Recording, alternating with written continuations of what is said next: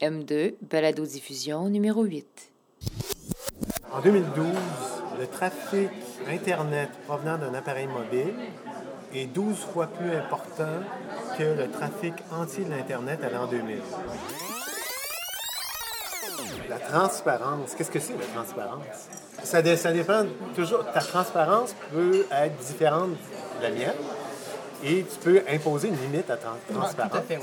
Et pouvoir discuter et offrir de l'information à tes clients, à tes relations, sans nécessairement donner toute ta recette ou même garder des recettes qui sont complètement à l'abri de cette transparence. On vit dans un monde en temps réel, parce que le web est en temps réel, mais tous ces changements qu'on est en train de vivre ne se répercuteront pas nécessairement du jour au lendemain dans une entreprise.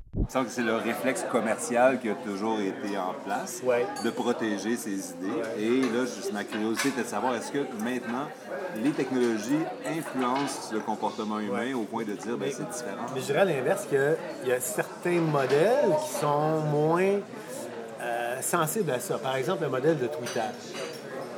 En théorie, là, puis il y en a eu des dizaines de clones, n'importe qui Ah oui, vrai. peut reproduire un Twitter. Il n'y a rien caché là-dedans. C'est la communauté qui fait sa valeur dans ce cas-ci. S'il y a eu la chance d'être comme YouTube, comme Facebook, euh, on ne peut plus les déclasser, non pas pour leur technologie, mais pour leur communauté. Exactement. Alors, beaucoup de sujets euh, abordés dans cette huitième balado-diffusion de M2. M2, je vous rappelle que c'est les deux Martin, Martin Lessard et moi-même, Martin Girard. Alors, je vous invite à vous joindre à nous pour la conversation. Cette fois-ci, on a une discussion au sujet euh, du web et le monde des affaires. En fait, le- rapport que les entreprises entretiennent avec le web.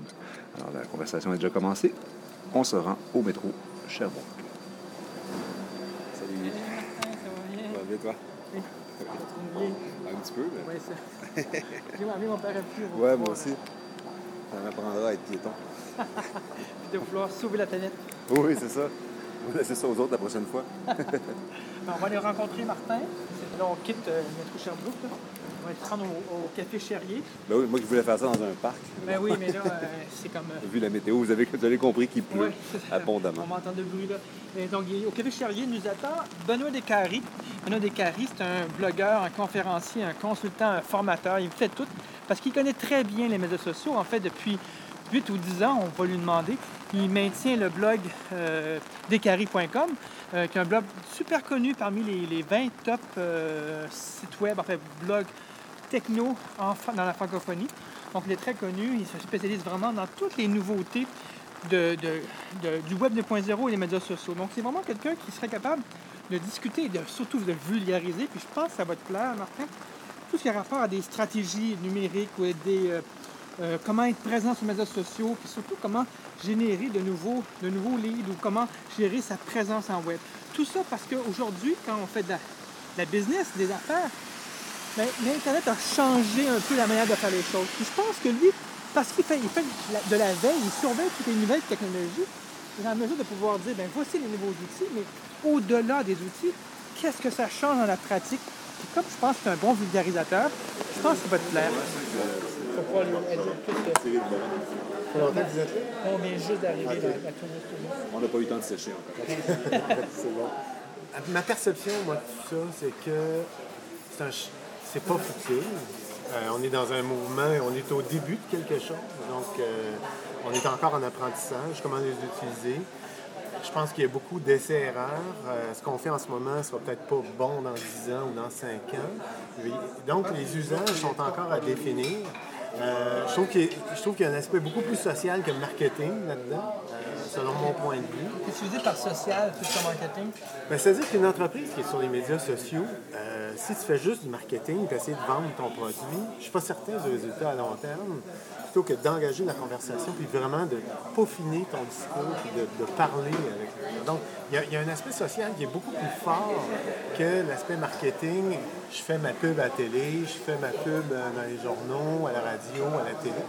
Donc, on discute avec les gens, les gens vont te demander euh, mon, mon téléphone, machin truc de tel fournisseur fonctionne pas, est-ce que tu peux m'aider? Puis il va y avoir ces questions-là qui vont être posées directement sur les médias sociaux, directement sur Mais les médias sociaux, OK, c'est- arrivé, ça s'est imposé euh, peut-être un peu partout.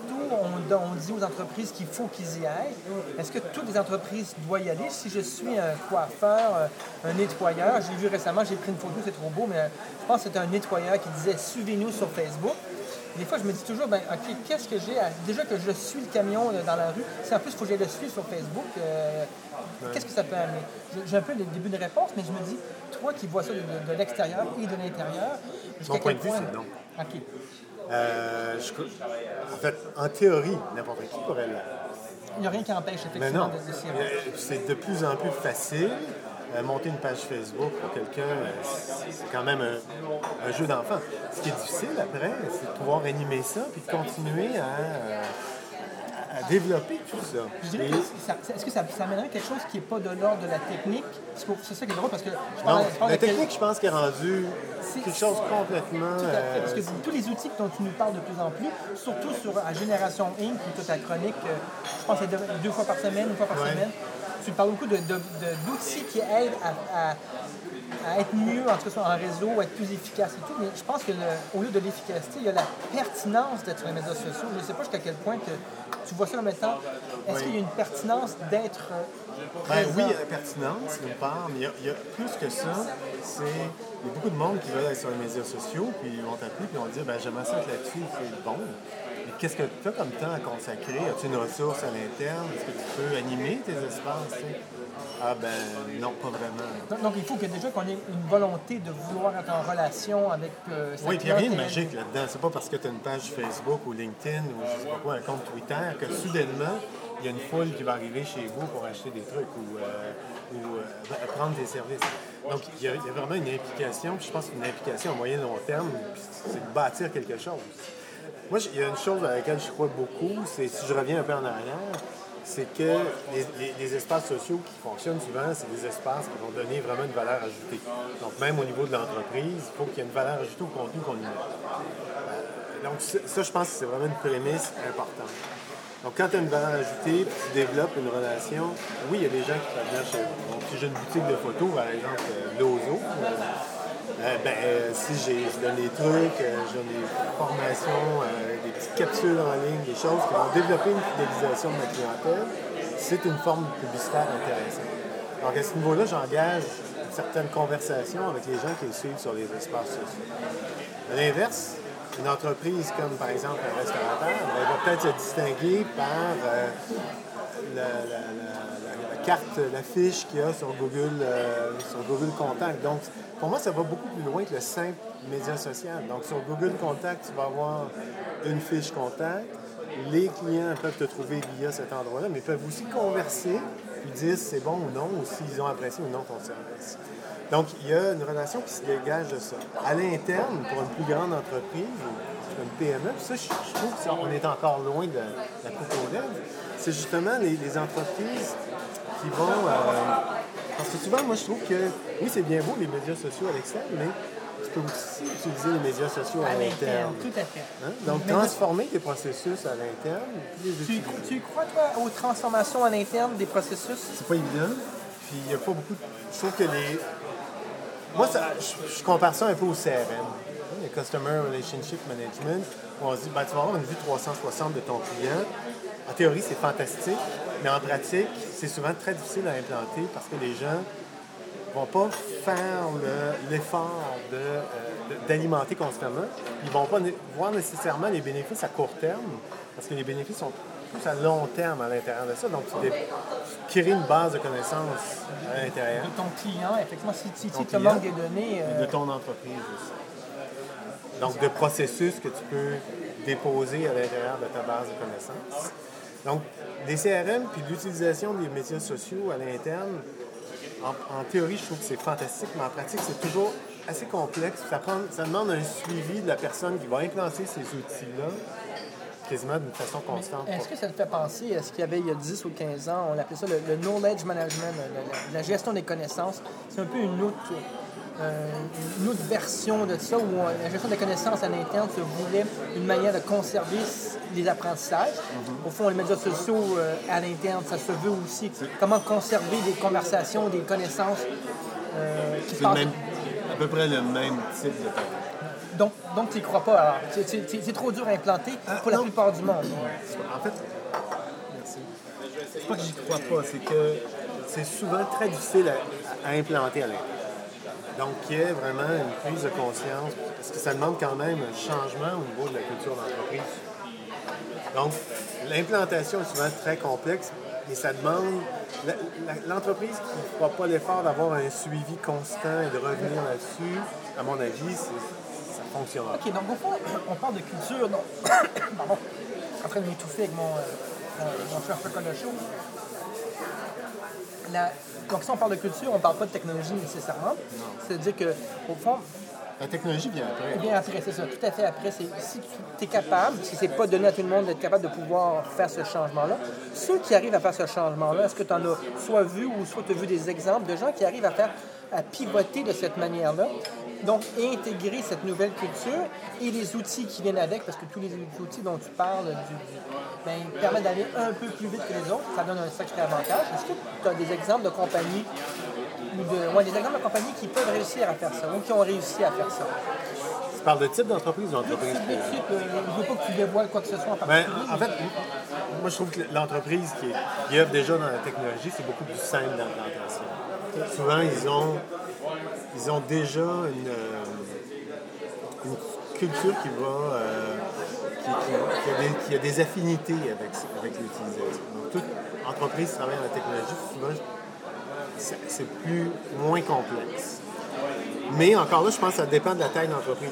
Pour une entreprise qui est pas trop grosse, une PME, qui, œuvre dans la, la PME, dans la, la technologie, à mon sens, c'est plus facile que, par exemple, si on prend un Bell ou un Rogers ou un TELUS de ce monde. Ah, mais peut-être que les très très grosses compagnies ont peut-être les moyens de réussir parce qu'avec les moyens qu'ils ont, ils peuvent, ils peuvent essayer à coups de millions euh, des- faire des Ouais, choses. mais c'est pas nécessairement un succès Non, parce vrai. que tu as investi beaucoup d'argent. Donc, euh, je, je pense pas que ça soit lié à une question monétaire. Je pense que c'est plus lié à une question de quelle façon on implante ça à l'intérieur de l'entreprise. C'est plus, c'est plus, un- c'est plus un- comme je disais, c'est un changement de culture parce que tes processus sont plus nécessairement identiques. Euh, puis tu vas utiliser des outils qui sont peut-être pas naturels euh, au départ, mais qui vont euh, finir par devenir euh, une seconde nature. Si, mais comme tu es dans Génération Inc., donc j'ai toujours l'image que tu es un gars qui, est proche des startups. Et si moi, je crois beaucoup que quand c'est dur à changer, mieux vaut tout laisser tomber et repartir à zéro à côté. Peut-être une, compagnie aurait intérêt à ouvrir soit une recherche et développement ou un, un- spin-off et, essayer cette nouvelle culture-là ailleurs. Mais si on part à zéro, est-ce que il existe des, pistes pour pouvoir réussir aujourd'hui avec, les, le changement qui est en cours, les réseaux sociaux et la technologie permettent à des nouveaux joueurs d'être plus dominants, mais quelqu'un qui voudrait partir aujourd'hui, est-ce que tu aurais des, des- une manière de faire que tu lui Partir de de, de zéro, oui. Soit tu parles d'une start-up, parce que je pense que changer l'entreprise, c'est une chose. Ouais. En Mais- partir une autre, Je c'est... pense que, en tout cas, la plupart des startups utilisent des processus web puis des services web qui sont Donc, au fond, c'est la prochaine génération d'entreprises, c'est naturel, Oui. au fond. Donc, Mais la prochaine génération d'entreprises, c'est-à-dire que moi, je pense que ces changements-là sont là, dans le sens que on vit dans un monde en temps réel, parce que le web est en temps réel, mais tous ces changements qu'on est en train de vivre ne se, répercuteront pas nécessairement du jour au lendemain dans une entreprise, parce que les jeunes qui sont au cégep et à l'université, qui intègrent ces processus-là dans la façon de faire à l'école, parce que ça change beaucoup à l'école aussi, et euh, au travail, ben, ça, ça va pousser tout ça à, à de nouvelles façons de faire en entreprise. c'est une nouvelle façon de faire quand même. Elles sont, elles sont, elles sont bizarres parce que euh, euh, elles- là, sont encore des petites entreprises. Donc, ils n'ont pas le problème d'être une grosse entreprise et d'avoir une culture à contrôler sur une grande échelle. Mais euh, les- ça- ça reste comme cette culture de partage, d'échange, ça marche jusqu'à un certain niveau. Après ça, il- quelque part, il faut. On, pense à Apple. là. Apple, c'est la culture du secret, qui est aussi en même temps un succès foudroyant. Mais je verrais très mal euh, Apple avoir une culture de la transparence euh, et du partage. Ils ne réussiraient jamais à faire la même affaire. Donc j'imagine qu'il arrive un temps où ces futures compagnies qui vont commencer à dominer, on- et je suis d'accord avec toi, ça va prendre du temps, il y aura des vieilles méthodes, des vieilles manières de faire des choses qui vont émerger, qui vont revenir en disant, Ben, regarde, En fait, euh, la, la transparence, qu'est-ce que c'est la transparence?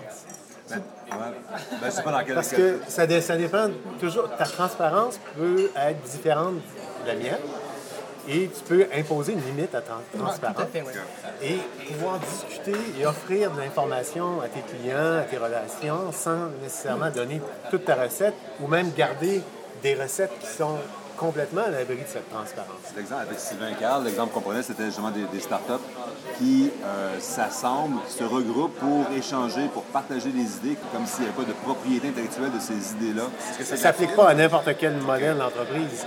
À mon sens, une entreprise pharmaceutique ne sera jamais ouverte parce que c'est des secrets avec des brevets. Donc, de plus en plus dans la mobilité, c'est une question de brevets. On a des acquisitions. Google a acquis euh, Motorola en grande partie pour obtenir un, portefeuille de brevets. Euh, Re- Research in Motion, ben, BlackBerry, qui, a des difficultés, sa valeur, seulement ses brevets.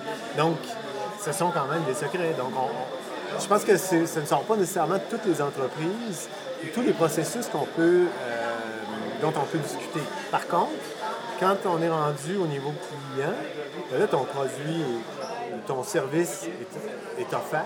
Donc, tu peux discuter de tes processus, de, la façon dont tu les offres à tes clients, de, de la façon de supporter tes clients. Donc, tu peux être transparent à ce niveau-là.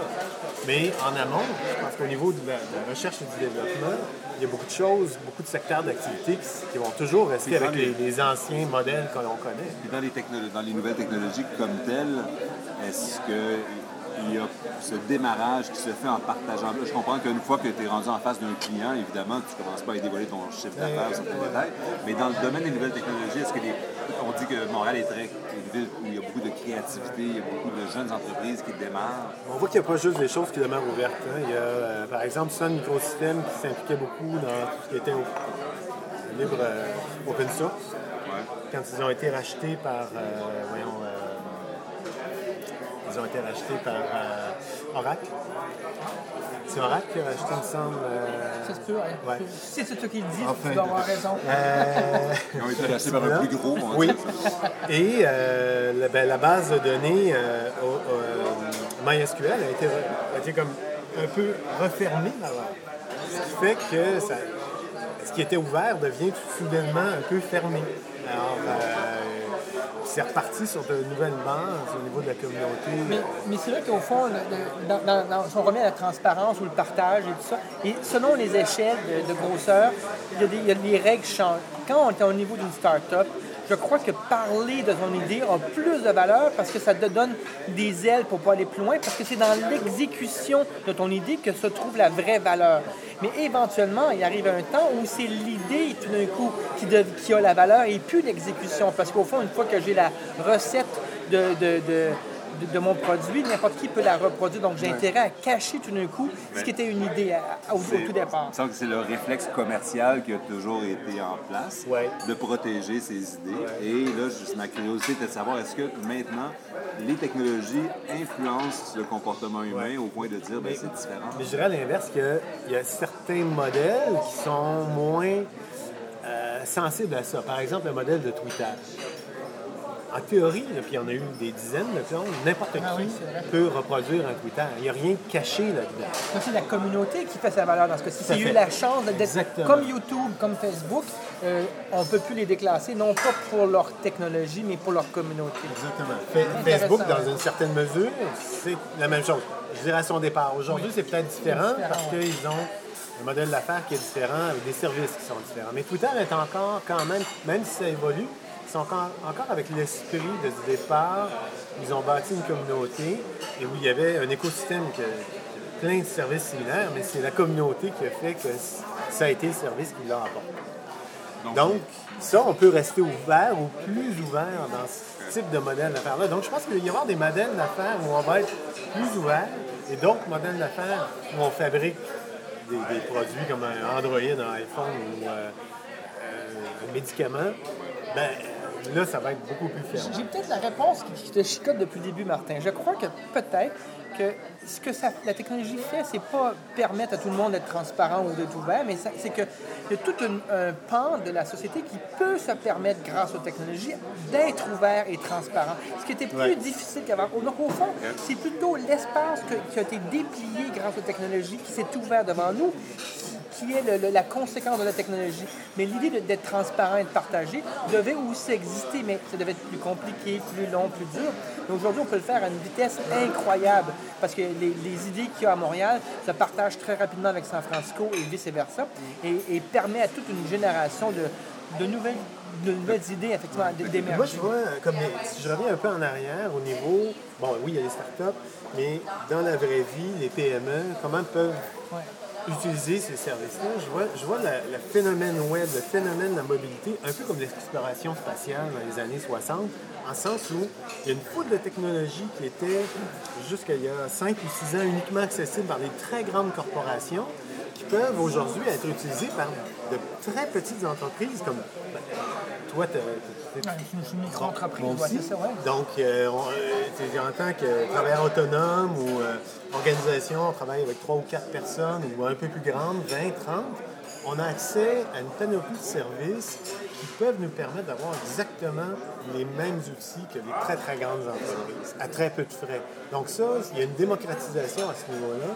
Puis les, les entreprises qui, à mon point de vue, réussissent à bien utiliser quelques services, nouveaux services web, ont une longueur d'avance et peuvent réussir à vendre à peu près partout. Puis là-dessus, pour les PME, souvent, ah ben, tu l'as embarqué, Martin, tu veux dire quelque chose? Non, mais en fait, c'est juste, donc, est-ce que je comprends bien que euh, les technologies, les entreprises qui existaient avant continuent à exister de la même manière, mais il y a plein de nouveaux joueurs qui sont essentiellement des individus ou quelques individus qui ont accès à Oui, une technologie qui leur fait. permet de faire business autrement que par rapport aux vieux Il y a schémas ça, qu'on avait il y a aussi les, les anciennes entreprises qui peuvent Aussi, utiliser ces services. Mais puis les petites entreprises, parce qu'au au Québec, c'est souvent des petites entreprises, comment elles font pour rentrer là-dedans? Et, et moi, ce que je vois, c'est qu'ils ils- ils s'attendent toujours à avoir une réponse unique en disant fais ceci, fais cela, alors que chaque entreprise doit trouver sa surtout les petites entreprises, trouver sa propre voie, parce que un peu comme une micro-entreprise comme Benoît et moi, on, a découvert notre propre voie,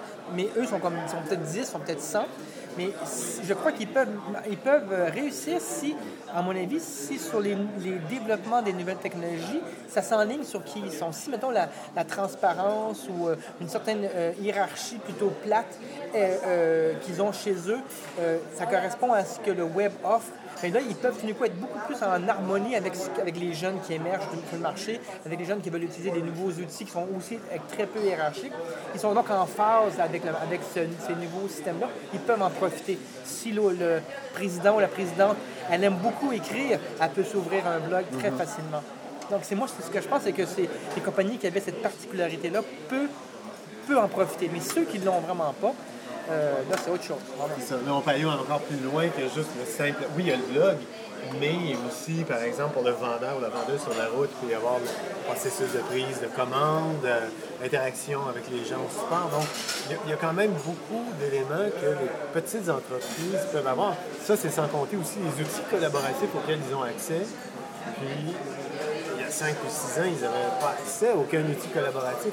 C'est fascinant de voir le nombre d'entreprises qui euh, non seulement elles sont en retard, elles ne connaissent pas le- les médias sociaux, mais elles ont encore des, euh, courriels POP3, donc des, courriels dans lesquels il n'y a aucun aspect collaboratif, il n'y a pas de calendrier partagé. Donc, on est souvent à la base encore. Donc, sim- simplement une implantation d'un outil collaboratif vient changer des processus chez.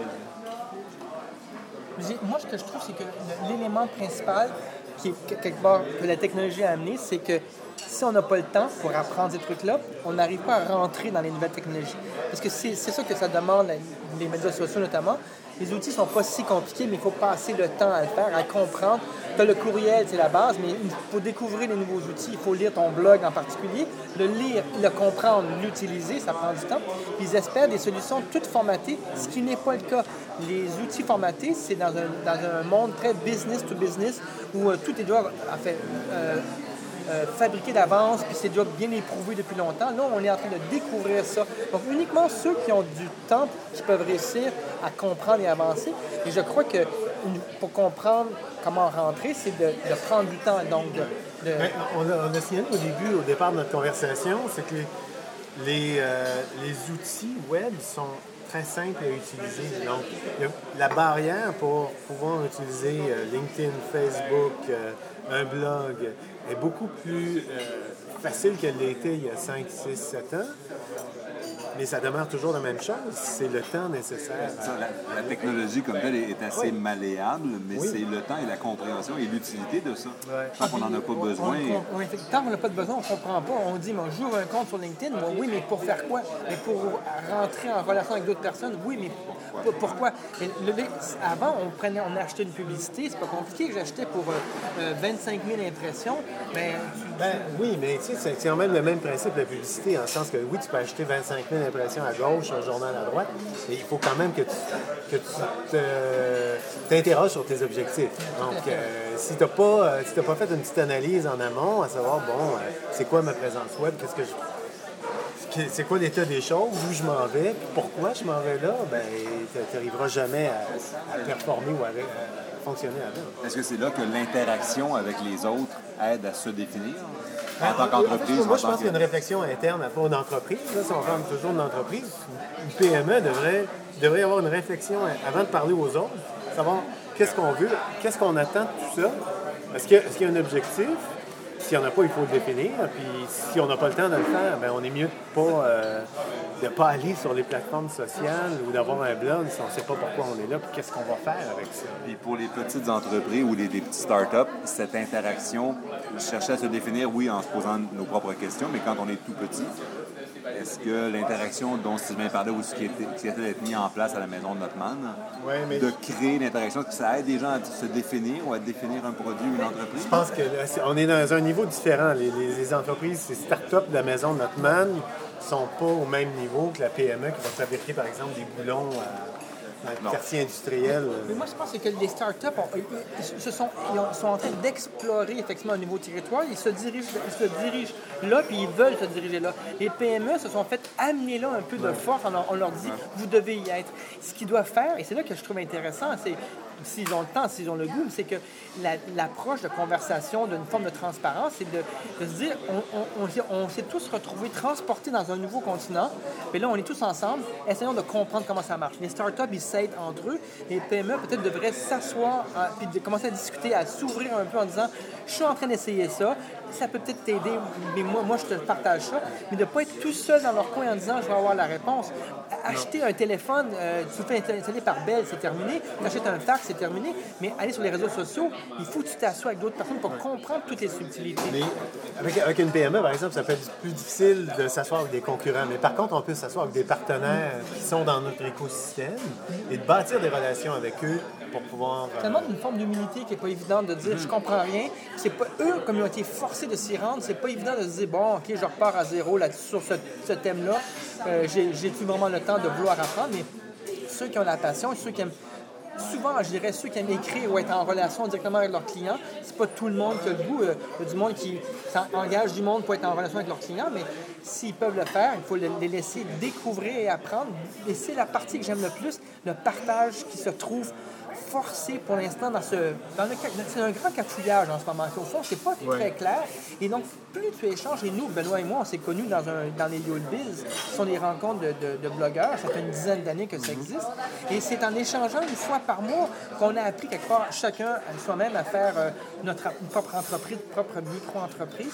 Parce qu'on s'échangeait les, les, comment dire, les codes en disant qu'est-ce que tu as vu ce, ce- ce mois-ci, comment il fallait l'interpréter? Et on se l'échangeait, on se mettait à niveau de cette manière-là. Ça, chacun dans notre coin, on n'aurait pas réussi. C'est ça. Ben, c'est un exemple, c'est c'est ce côté-là de. Mais- Pour moi, ma curiosité, de dire est-ce que Ouais. c'est les, les- les technologies qui ont influencé ce comportement humain ou si c'est les humains qui avaient besoin et que ça, ça a développé la technologie? Il y a les deux. Mais oui, euh, c'est un peu comme la poule est là. Ouais, donc, ouais. C'est le coq. Oui, c'est ça. Donc, euh, mais en fait, la technologie est arrivée. Il a fallu sa- savoir un peu bon, que- comment on peut l'utiliser, qu'est-ce qu'on peut faire avec tout ça. Et moi, si je reviens encore un peu en arrière, parce qu'on on est quand même dans une strate un peu spéciale. hein. Donc, euh, euh, le commun des mortels, euh, ça doit arriver aussi. Tu arrives chez un client et euh, oui, on va aller sur les médias sociaux, mais le nom de domaine n'est même pas sécurisé, le site web n'est pas à jour. Donc, il y a, comme un travail de. On est comme en avance par rapport à, ce que, à la réalité de l'entreprise où il faut revenir en arrière et se dire bon, OK, ton site web, est-ce que, tu ne devrais pas le refaire? Est-ce que tu ne devrais pas le rendre un peu plus malade? Que- Pour eux, ils voient ça sous forme de temps et d'énergie et d'argent aussi. Puis ils disent encore une fois, tu sais, on n'a pas toujours le goût de rebâtir sa maison tous les jours. Donc, je pense qu'il y y, a cet épuisement-là, moi aussi, que je ressens des fois, même que je ressens pour eux en disant, OK, euh, là, on parle de tellement loin que, je ne sais plus s'il faut vraiment y aller de l'avant. Des fois, il, des fois, il faut peut-être attendre un, attendre un cycle en disant, attends la prochaine génération qui sera peut-être encore plus simple ou mieux formatée. À ce moment-là, tu vas embarquer. Mais, euh, mais je crois quand même que ceux qui embarquent tôt ont un certain avantage. Et c'est ça, peut-être le drame de ces PME-là, c'est qu'ils ils doivent peut-être partir plus vite s'ils veulent réussir, parce que les autres qui prennent le marché. Parce que la, la relation, ce qui se passe, c'est que quand tu rentres dans les médias sociaux, si tu fais une relation amicale, autant, authentique, entre guillemets, entre une, forme d'ouverture, si toi, ta compagnie, euh, un peu comme euh, Twitter a gagné le marché des, des micro-blogueurs, mais pas parce qu'il y a une technologie super éprouvée, il y en a eu d'autres à ce moment-là, mais il y avait la communauté. Moi, si je peux dire que dans mon produit, dans mon secteur, j'ai la communauté ou la confiance, où les gens m'aiment bien, à travers un outil qui, dé- qui décuple ma relation avec eux, pour un entrant après, c'est plus difficile. Donc la, la peur s'installe un peu là. Qui va être le premier à convaincre les gens qu'on est sympathique et, agréable de, compagnie, et donc du coup, on s'attire la clientèle. Il y a une statistique intéressante que j'ai rédigée aujourd'hui, un billet justement, mon prochain billet sur euh, Génération Inc. Et euh, ça portait un peu sur la- les sites web, la mobilité, l'évolution qu'on vit à l'heure actuelle. Et, euh, en 2012, le trafic euh, Internet provenant d'un appareil mobile est 12 fois plus important que le trafic entier de l'Internet à l'an 2000. Donc, on s'en va vraiment la- vers la mobilité. Donc, il y a une décroissance de l'accès au web et à Internet depuis un appareil conventionnel fixe et il y a une croissance exponentielle de mobilité. Donc, Et, et- et ça, ça, c'est majeur. Ça, c'est encore, majeur. c'est- Si tu comprends pas ça, puis refaire son site web, il faut le comprendre de cette manière-là en disant celui qui acc- accède à tes données, il est où? Il est-tu sur la route ou il est chez lui? Et là, en ce moment, on peut vraiment dire en 2000 2013 que c'est deux comportements différents. Quand je suis sur la route, ça veut dire autre chose et ton site web devrait réagir différemment, montrer autre chose. c'est aussi banal que, par exemple, un restaurateur qui n'est pas accessible depuis la mobilité, puis son compétiteur à deux rues plus loin, il l'est. Donc, ça devient des enjeux importants pour des très petites entreprises, alors que souvent, ils n'en sont encore pas tellement conscients. On a un avantage, je pense, au Québec, c'est qu'on est en retard toujours par rapport à ces cycles-là, ce qui permet de voir un peu ce qui se passe. Mais en Europe, aux États-Unis, surtout dans la ville, San Francisco, mais il y a quand même des, des mouvements importants à ce niveau-là, puis la mobilité est quand même extrêmement présente. Le taux de pénétration de téléphone intelligent ici est fort, mais quand même pas. toujours un petit cran en arrière, Ouais. effectivement. Mais moi, je pense qu'il ne faut pas rester tout seul pour une PME, c'est de voir dans son quartier. Le quartier est aussi une force. Puis je parlais avec quelqu'un qui était dans le, dans le Vieux-Montréal. Il, s'occupe euh, de, de- des fois de retweeter les choses des autres magasins. Pas vraiment ses concurrents quand même, mais les qui font créer une atmosphère dans le quartier et vice-versa. C'est que ces, ces autres compagnies-là euh, tweetaient, retweetaient ce qu'ils faisaient. Donc, ils, ils créaient un esprit où le quartier pouvait répondre. Donc, moi, j'aimais bien cette idée-là de, de dire qu'il ne faut pas être tout seul. Et c'est ça que j'aime beaucoup de, des nouvelles technologies, c'est que ça nous force à ne pas être tout seul et de l'accepter.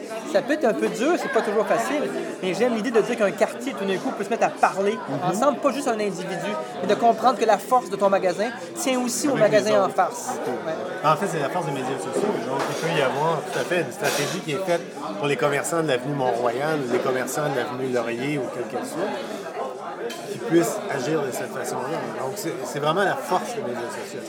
Ben écoute, euh, Benoît, ben, merci beaucoup. C'est vraiment très, Ben, Merci, très merci de intéressant. m'avoir reçu. On peut juste te rencontrer pour peut-être spécifier des fois des trucs plus précis. Ça, c'est comme général, mais ça, ça répond en Moi, partie que ça, à c'est- ma- S'il faut, on, on ira te trouver une autre personne encore, mais je pense que Martin il est très curieux. hein. J'ai- l'impression qu'on a eu comme qu'on a touché un peu à, à- à deux pôles de, de- à, à l'opposé à 180 degrés. D'une part, les entreprises qui n'utilisent à peine le courriel ou les, les calendriers partagés, et à l'autre pôle, les jeunes qui commencent des startups, qui eux vont partager énormément, même leurs idées, vont se mettre un peu tout nus devant les uns les autres pour bâtir quelque chose. Oui, puis eux, ils ont l'avantage un peu. Moi, je trouve que les extrêmes sont, intéressants ben, ça, sens ça- que c'est eux qui vont pousser plus loin. Ouais. La même chose en politique, la même chose partout. Ouais. C'est eux qui vont pousser plus loin le développement. Ben, merci pour euh, l'introduction euh, 101. Merci beaucoup. Merci.